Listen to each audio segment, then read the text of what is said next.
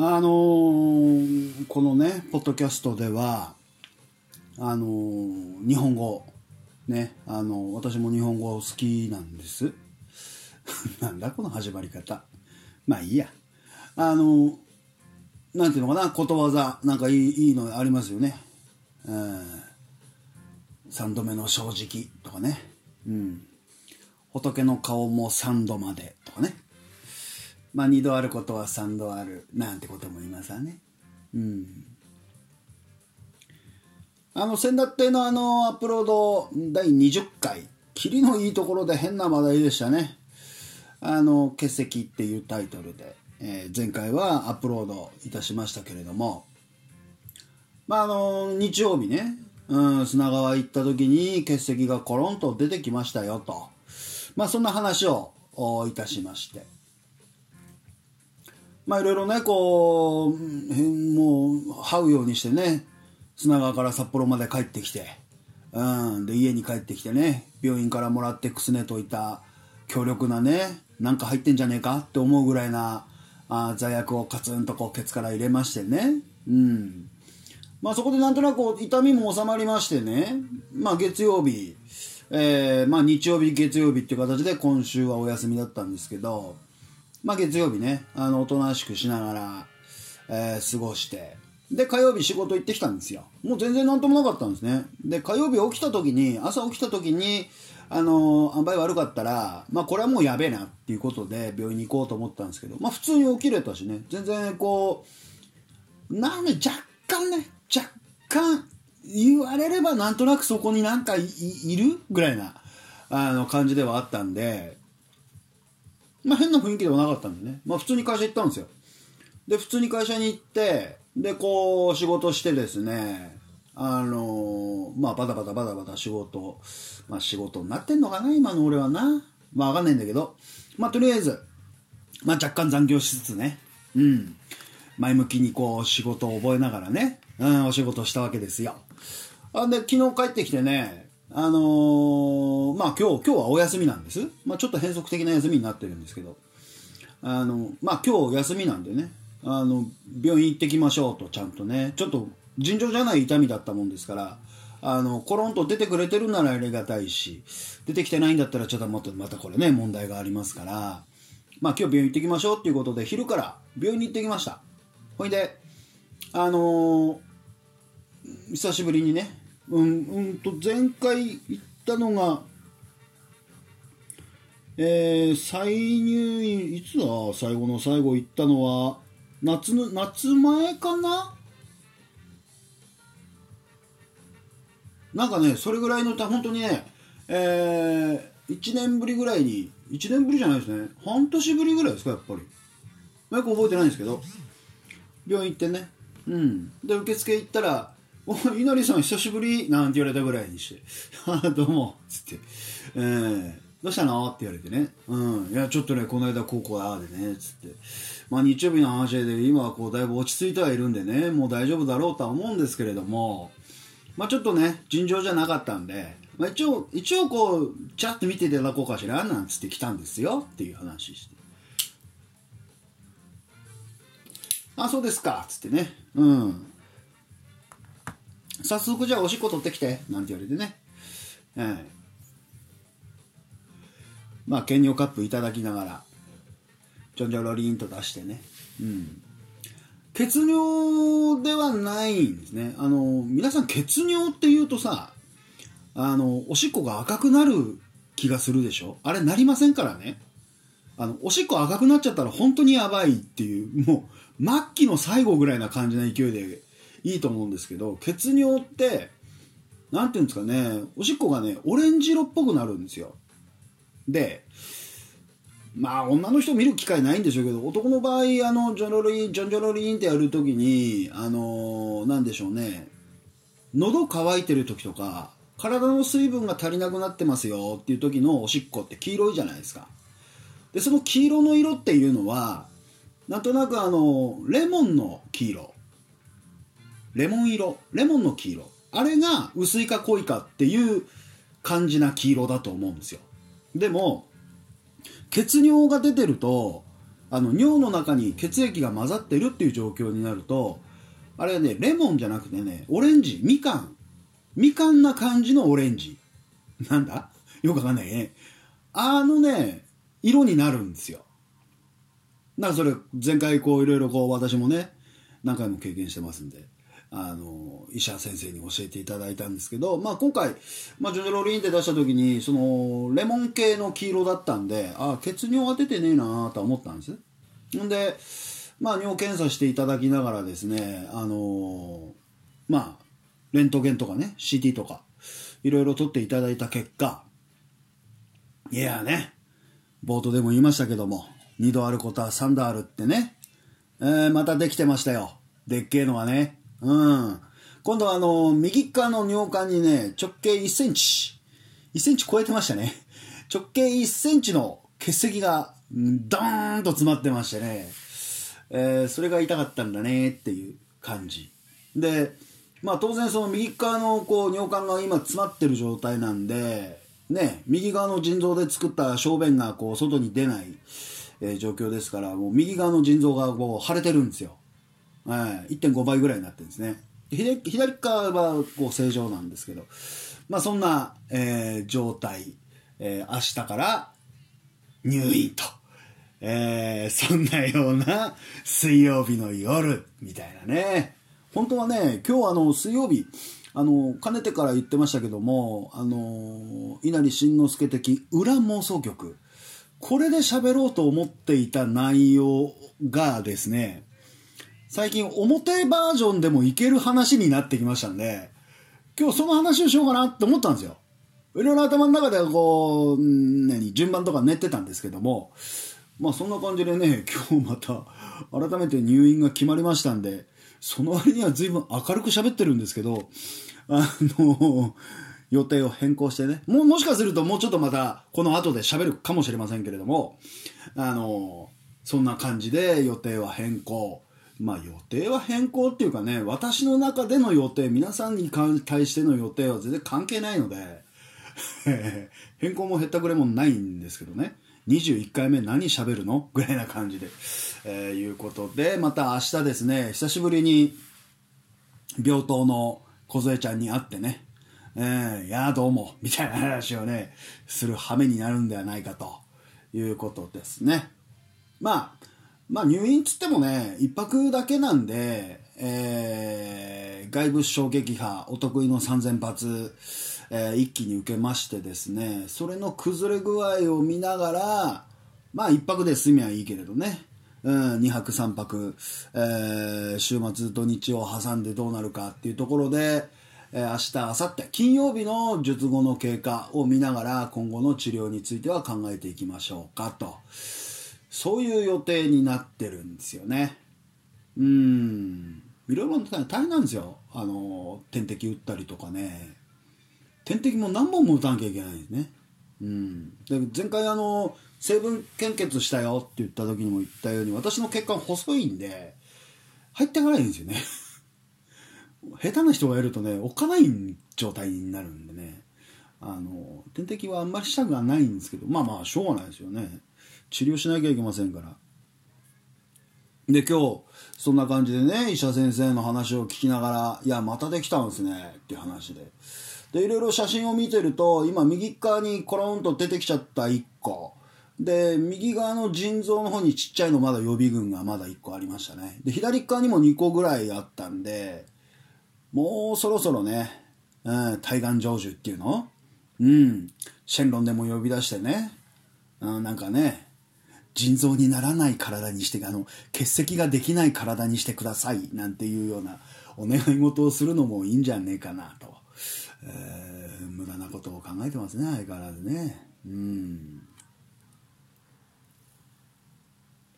で今日あのお医者さんのところ行ったらねなんか CT スキャンのちょうど定期検査なんだよねって言われて。まあ痛みはなかったんでねいくらでも待ってもよかったんで。こう1時間待たされましてねその間こういろいろ皆さんから頂いているメッセージなんかをあの拝見したんですね。うん、でねここでね人の名前を呼ぶ時は勝手にこう私なりのニックネームをつけてねうん、その人だけが分かるような呼びかけの仕方をしようと思うんですけど、この方はね、なんでしょう、高校時代のニックネームを言ってしまうと本名がバレるんですけど、ええー、あのー、そうです、あなたです。あなたですって言ってね、あの、定期演奏会の時に、定期演奏会の時の2部の司会をやった方、で、かろうじて生きてる方。この言い方もすごいけどね。ええー、あの、まあまあ、あの、メッセージいただきましてね、ええ、お元気。まあ今、今でこそ元気になったのかなと思うんですけど、いろいろ大変なご病気もされたみたいで、えー、今、あの、浜やんからいいねが来ましたね。いいねじゃねえ、入院するんだから。まあいいや。あの、なんか見てると病みつきになるっていうような。病みつかなくてもいいんですけどね。どうせくったらないことで喋ってないんですから。あの、ほどほどに、あの、聞いていただいて結構でございますんでね。あの、ぜひとも、末永く、あの、ご清聴いただければいいかなとは思うんね。うん。まあ、そのうちね、あの、どんな病気をされたのか、あの、いろいろお話も聞きたいなと思いますんで、ある日突然夜電話するかもしれませんよ。多分ね、電話して、あの喋る、喋ってほしいネタは、病気のこと。やっぱりね、中にはね、いろいろあのー、私の知り合いで聞いていただいている方もいる。で、私も今年で四十九になりましたしね。うん。だいぶこう自分の健康についていろいろ考えさせられる。えー、久しぶりに会うやつ見ると最近どうってね。言う時、若い時はさ、最近どうって言ったらさ、仕事とかね、遊びとか、そっちのところで話のメインだったじゃないですか。だけど最近、最近で言うところの最近どうっていうのはさ、体調どうって話でしょ？うん。まあそこの辺でね、これからこう迎える、迎えるべく、こうね、えー、いろいろな三大成人病的な部分でね、いろいろな情報交換できればいいなと思ってますんで、あの、ぜひとも、あの、26日来ていただいても構わないんですよ。えー、26日全然来ていただいても構わないんですけれども、あの、その時にいろいろこう、皆さんにね、教えていただけるとありがたいなと思うんですね。そう。で、まあ、今日このタイミング、まあ、明日ね、このタイミングで入院ということになりましたんで、えー、まあ、26日大丈夫だと思うんですよね。まあ、これ、今までの経験から言っても、一番最初の時、一番最初の時の入院は、カテーテルとか両方に入ってて、まあいろいろ大変な手術だったもんですから、手術ってよね、河合ちゃんに比べたら大したこと、あ、言っちゃった。あのー、ね、大したことないんでね、うん、どっか切ったり貼ったりするわけではないんで、えー、取ったことはなかったんですけど、まあいろいろあったんでね、ちょっとあの、完全回復まで時間はいただいたんですけれども、まあ2回目の手術、今回予定されてるのと同じようなパターンでやる手術に関しては、まあ、日帰り入院ですしね、外部からコンコンってやって終わりですから、そんなにこう、あと引かねえんじゃねえかと思うんです。ですので、まあ、26日の日は、あの予定通りやるつもりでいます。たとえこう、どっか引っかかってるような状況だったとしても、まあ、せっかくなんでね、これはやろうかと思ってますんで、まあ、この辺はご安心いただきたい。ただね、今週の日曜日は微妙。もしかするとね、マイクロブロック積んでるかもしれませんね。ちょっとわかんないです。これ金曜日の展開次第ですね。ええ またそのうち連絡来たりしたりするんでしょう。まあその辺で交互期待っていうところではあるんですけどね。まあ、で、その26日の日、まあ26日の日の話、いろいろこうね、どんな風なっていうところもあると思うんですけど、あのー、そうですね、ご用意いただきたいお話、まあ、別にこう何面白い笑える話をしてくれってわけじゃないんですよ。でせっかくまあいろいろな形であの知らない人が知り合いも集まったりとかするわけですからなんかこう聞いたことねえような話ね、うん、していただけるとありがたいで今回こう、えー、宮城の方からえっちゃらおっちゃら来る天さんなんかはねまさにあの東日本大震災で被災された方 ですんでね、あの時の話とかもね、ちょっと聞けたら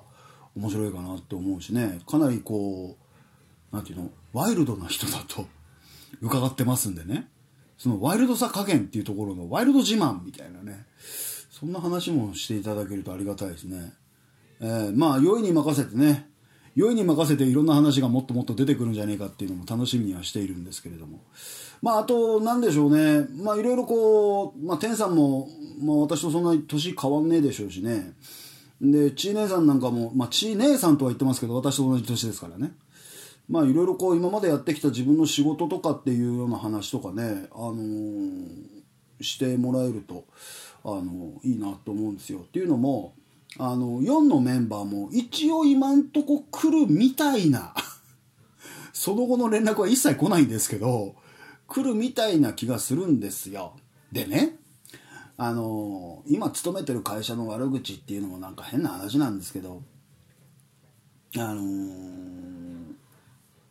なんだろうコールセンターっていう仕事はさ若いうちにやっちゃダメだと思うのよ。うん20代とかね30代の人たちがね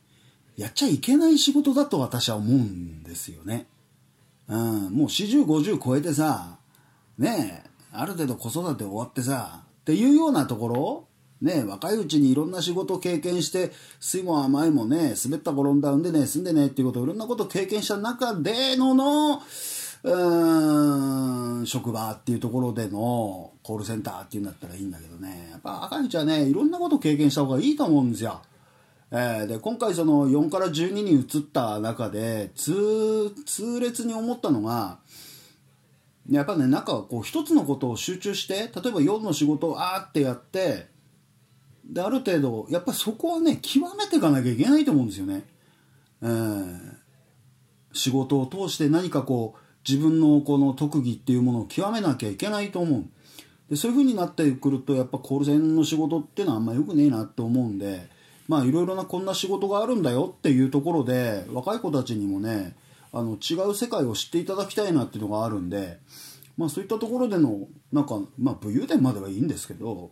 あのこういう仕事もあるんだよっていうような生の声っていうのを和慶衆に聞かせてやりたいと思うんですねなんか先輩面してるでしょ？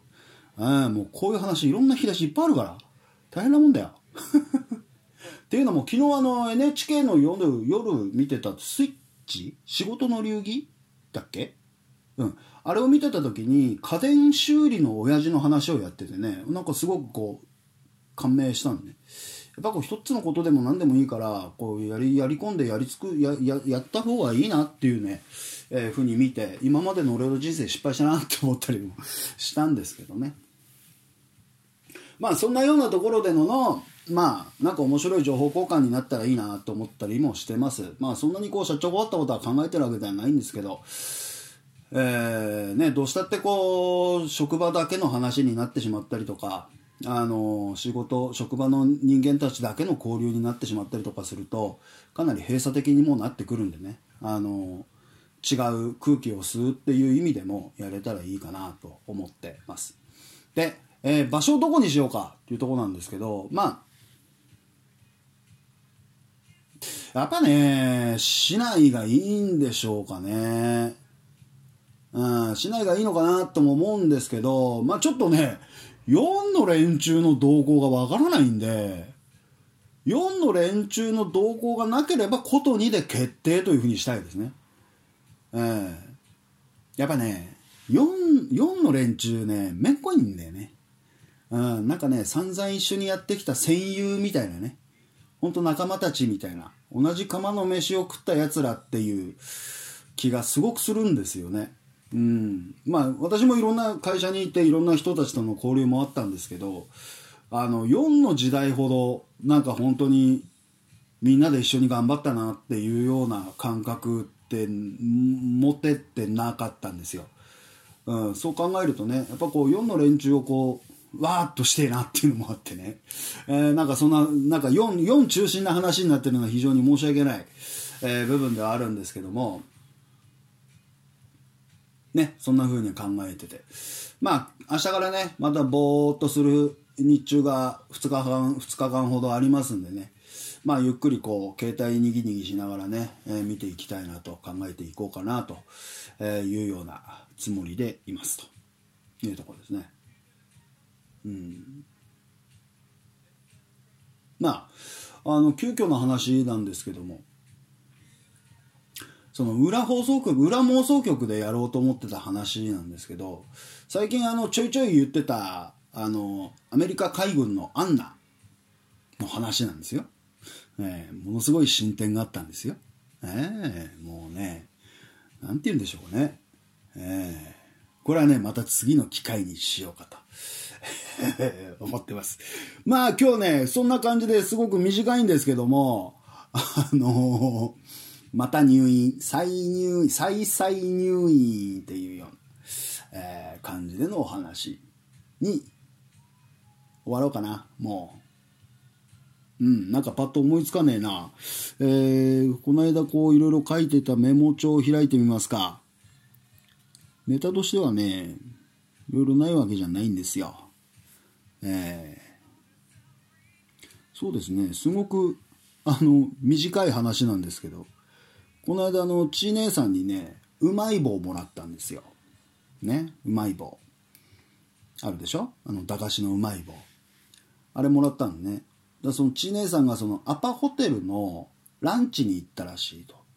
で、ランチに何回か行くと、なんかもらえるんですって。うん。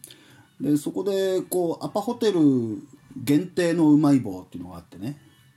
うん。たこ焼き味かなんかだと思うんですけど、中身は一緒なんですけど、パッケージが違うよっていう。で、相変わらずあのアパの社長がバーンと印刷されたね、パッケージで、えー、いただいたんでね。で、この間もこうテレビで、アパホテルのコマーシャル見てる時にね、まあアパの社長、あの顔写真出るじゃないですか。で、会社の近くにもアパホテルあるんでね、こう見上げると、あの顔が映ってるじゃないですか。私思うんですけど、アパホテルって悪くないと思うんですよ。ネットワーク的にも。こう、お手頃感っていうかね。うん、ビジネスホテル。ビジネスホテルプラスぐらいな感じなのかな。うん、ランク的には。悪くないと思うんです。ただね、あの、アパ、アパホテルのアパ社長のあの写真が、アパのブランドイメージを下げてるよねって思うね。最近ちょっと残念なことっていうことで、それがね、えー、メモの中にありましたね。うん。で、この間あのー、小樽の薫ちゃんに言われたのは、まあ、増税を機にね、うん、まあ、タバコ値上がりしたよね、なんて話をこの間してたんですよ。で、言われるまで気づかなかったんですけど、まあこれだけね、タバコの値段がガンガンガンと上がってね、あのー、犬猿っていうんですか、タバコ吸いがみんなこう向こう側に追いやられて、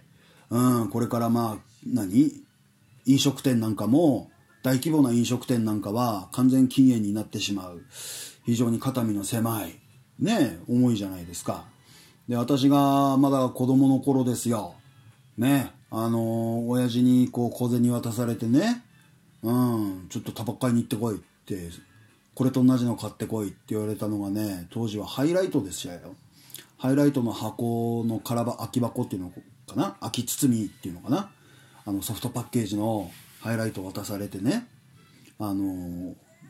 タバコ屋さんに走った時、あの時握らされた金額が150円でしたね。うん。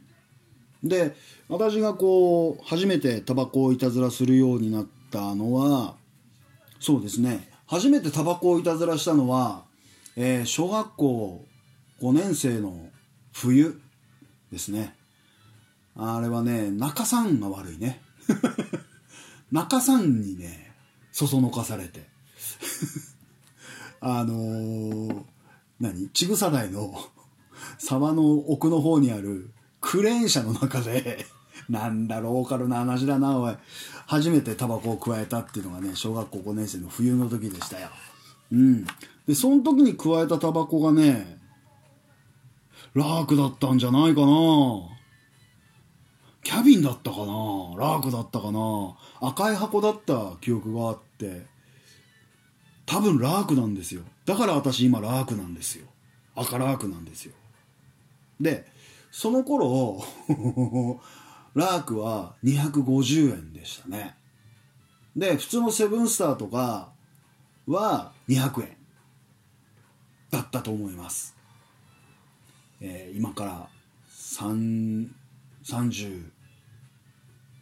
もう40年ぐらい前って言っていいぐらいだよね。37、8年前。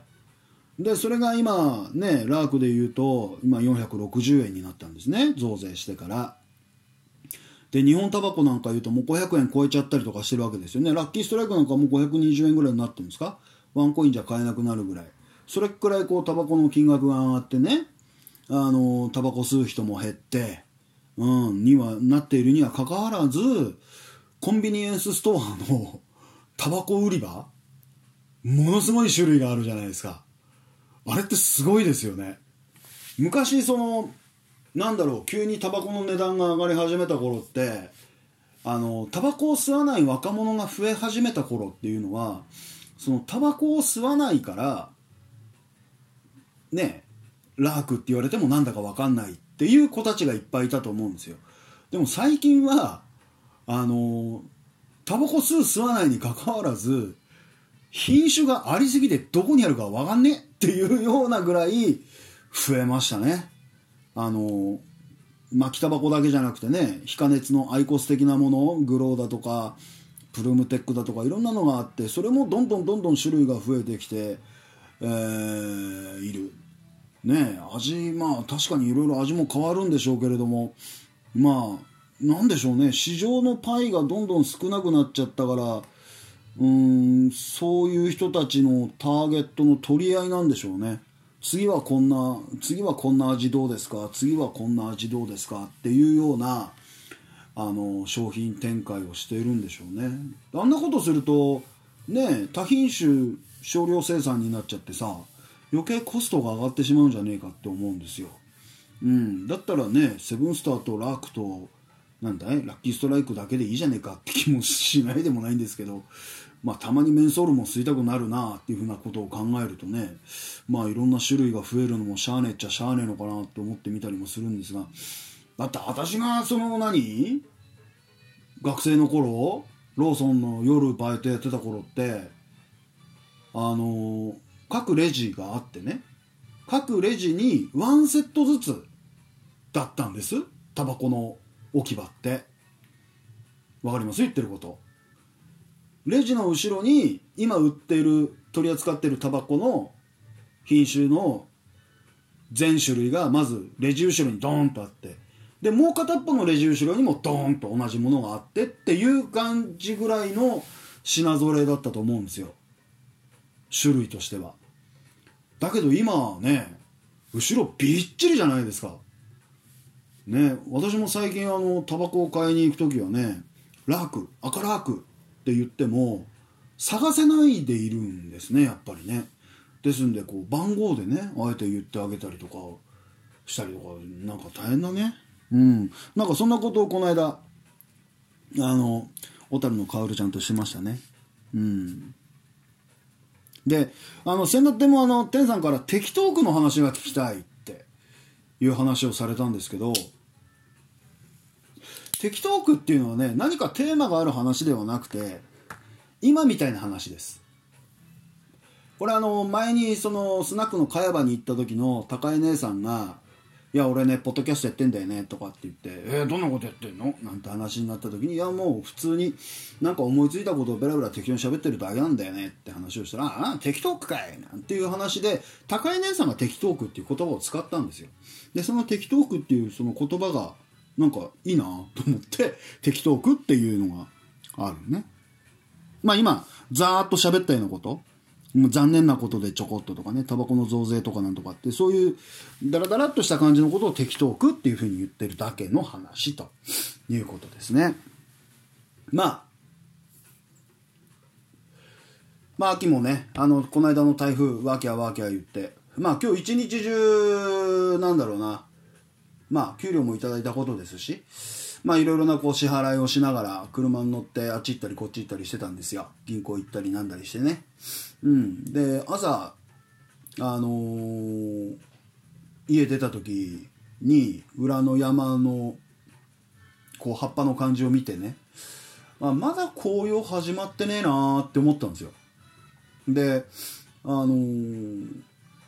夕方ね家帰ってくる時、まあ、夕日の関係光線の当たり具合っていうのもあるんでしょうけどなんか今日一日昼間だけでも随分こう紅葉が進んだなっていう気がしましたね。なんかちょっと色味がついてきたなっていう風な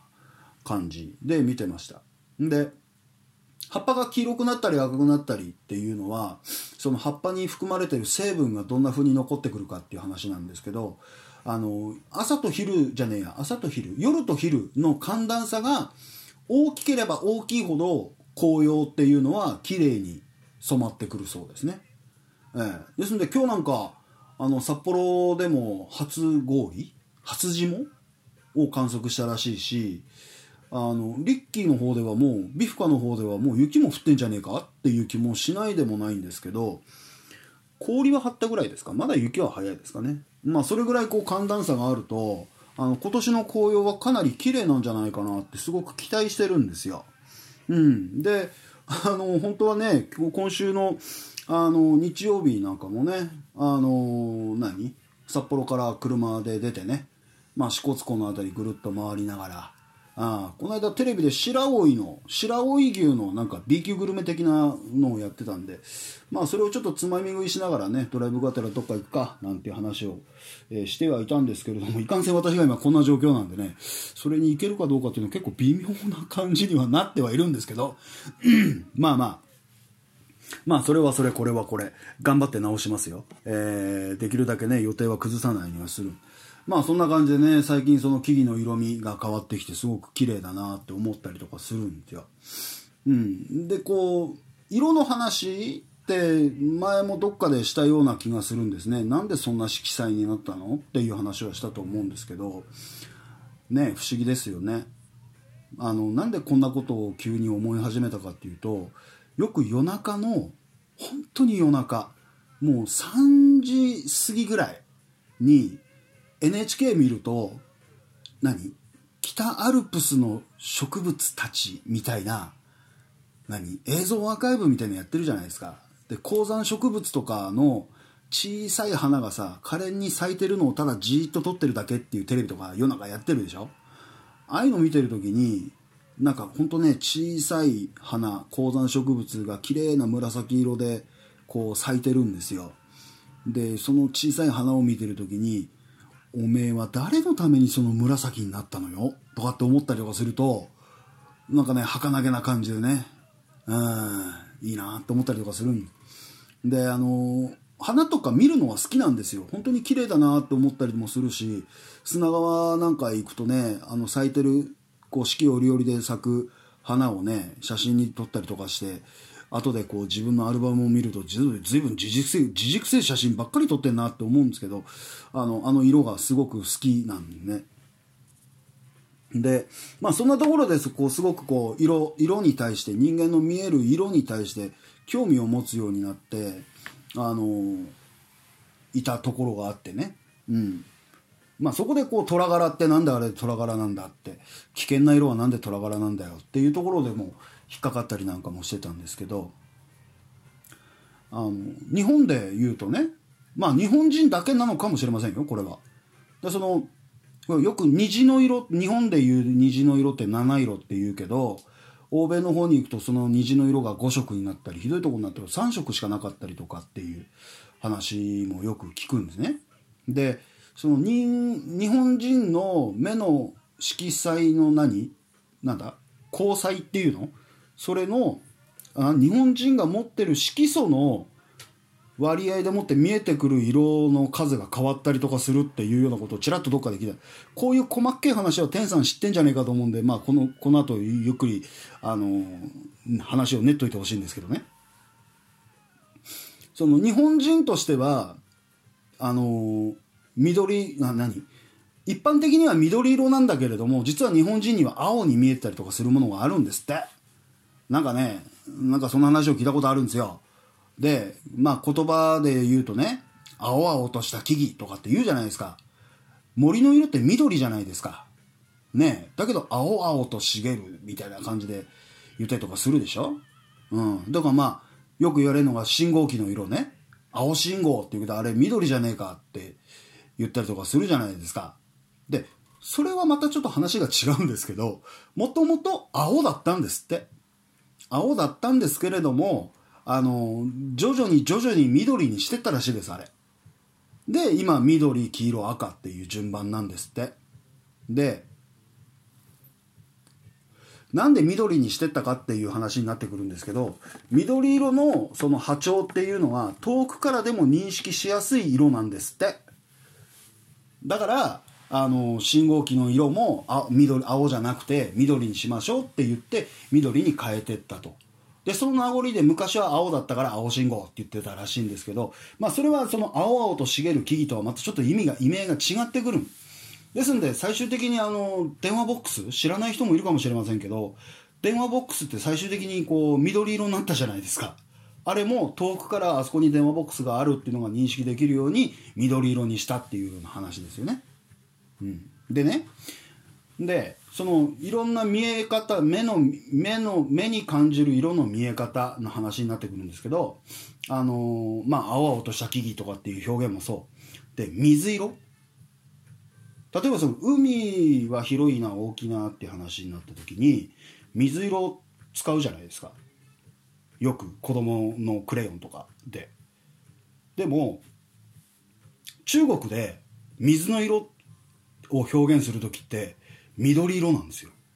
どっちかっていうと黄緑色なんですよ。でねあの上海にいた時に上海の豫園っていう古い庭園があるんですけどそこにその池があるんですね。七曲り橋とかっていう、えー、池があるんですけどそこの水がねとにかく緑色なんですよ。なんだっけ？青子？青も？あの水がすごく水質が悪くなると緑色になるじゃないですか。あんな状態の緑色なんですよ。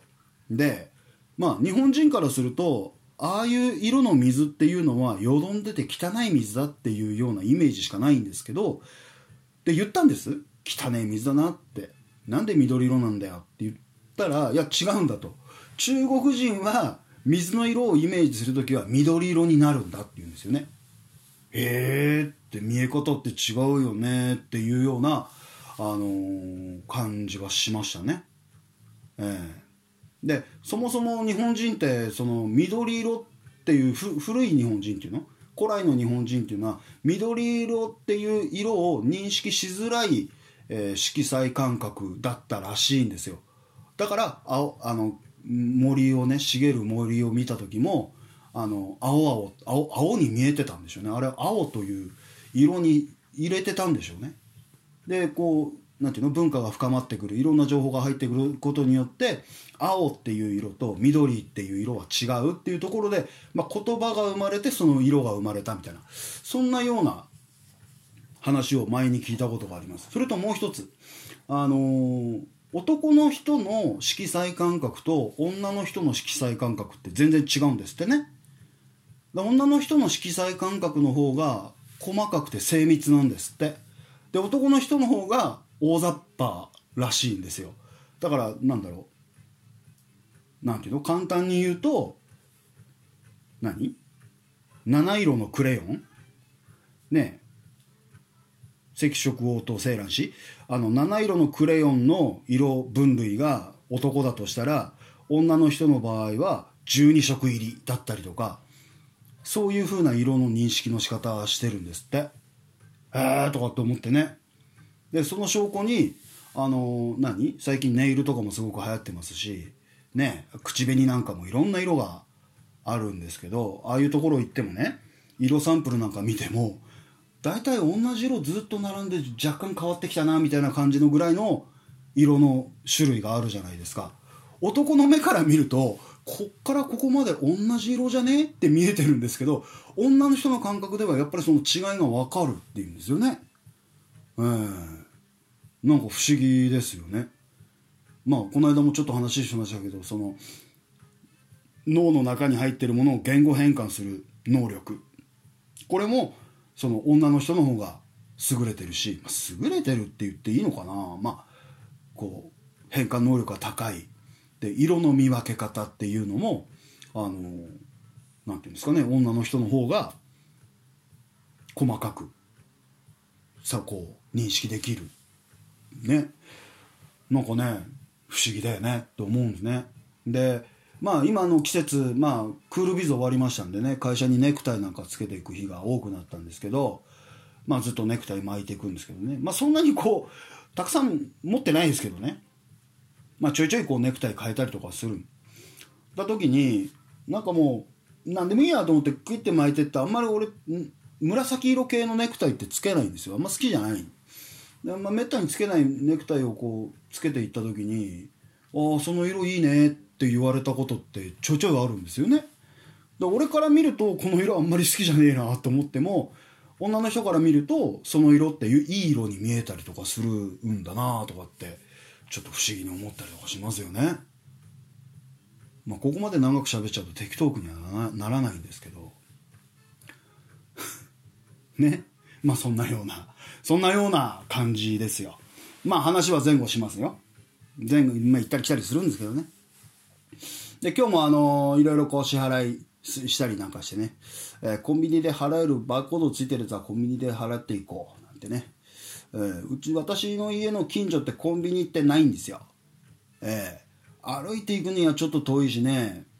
チャリで行くにはちょっと寒いしねもうね。で上り坂だったり下り坂だったりね場所にあるもんですから、まあ、車で行くのも面倒くせえしなっていうところのぐらいの距離にコンビニがあってまあ大体3軒ファミリーマートセブンイレブン、えー、セイコーマートが最寄りの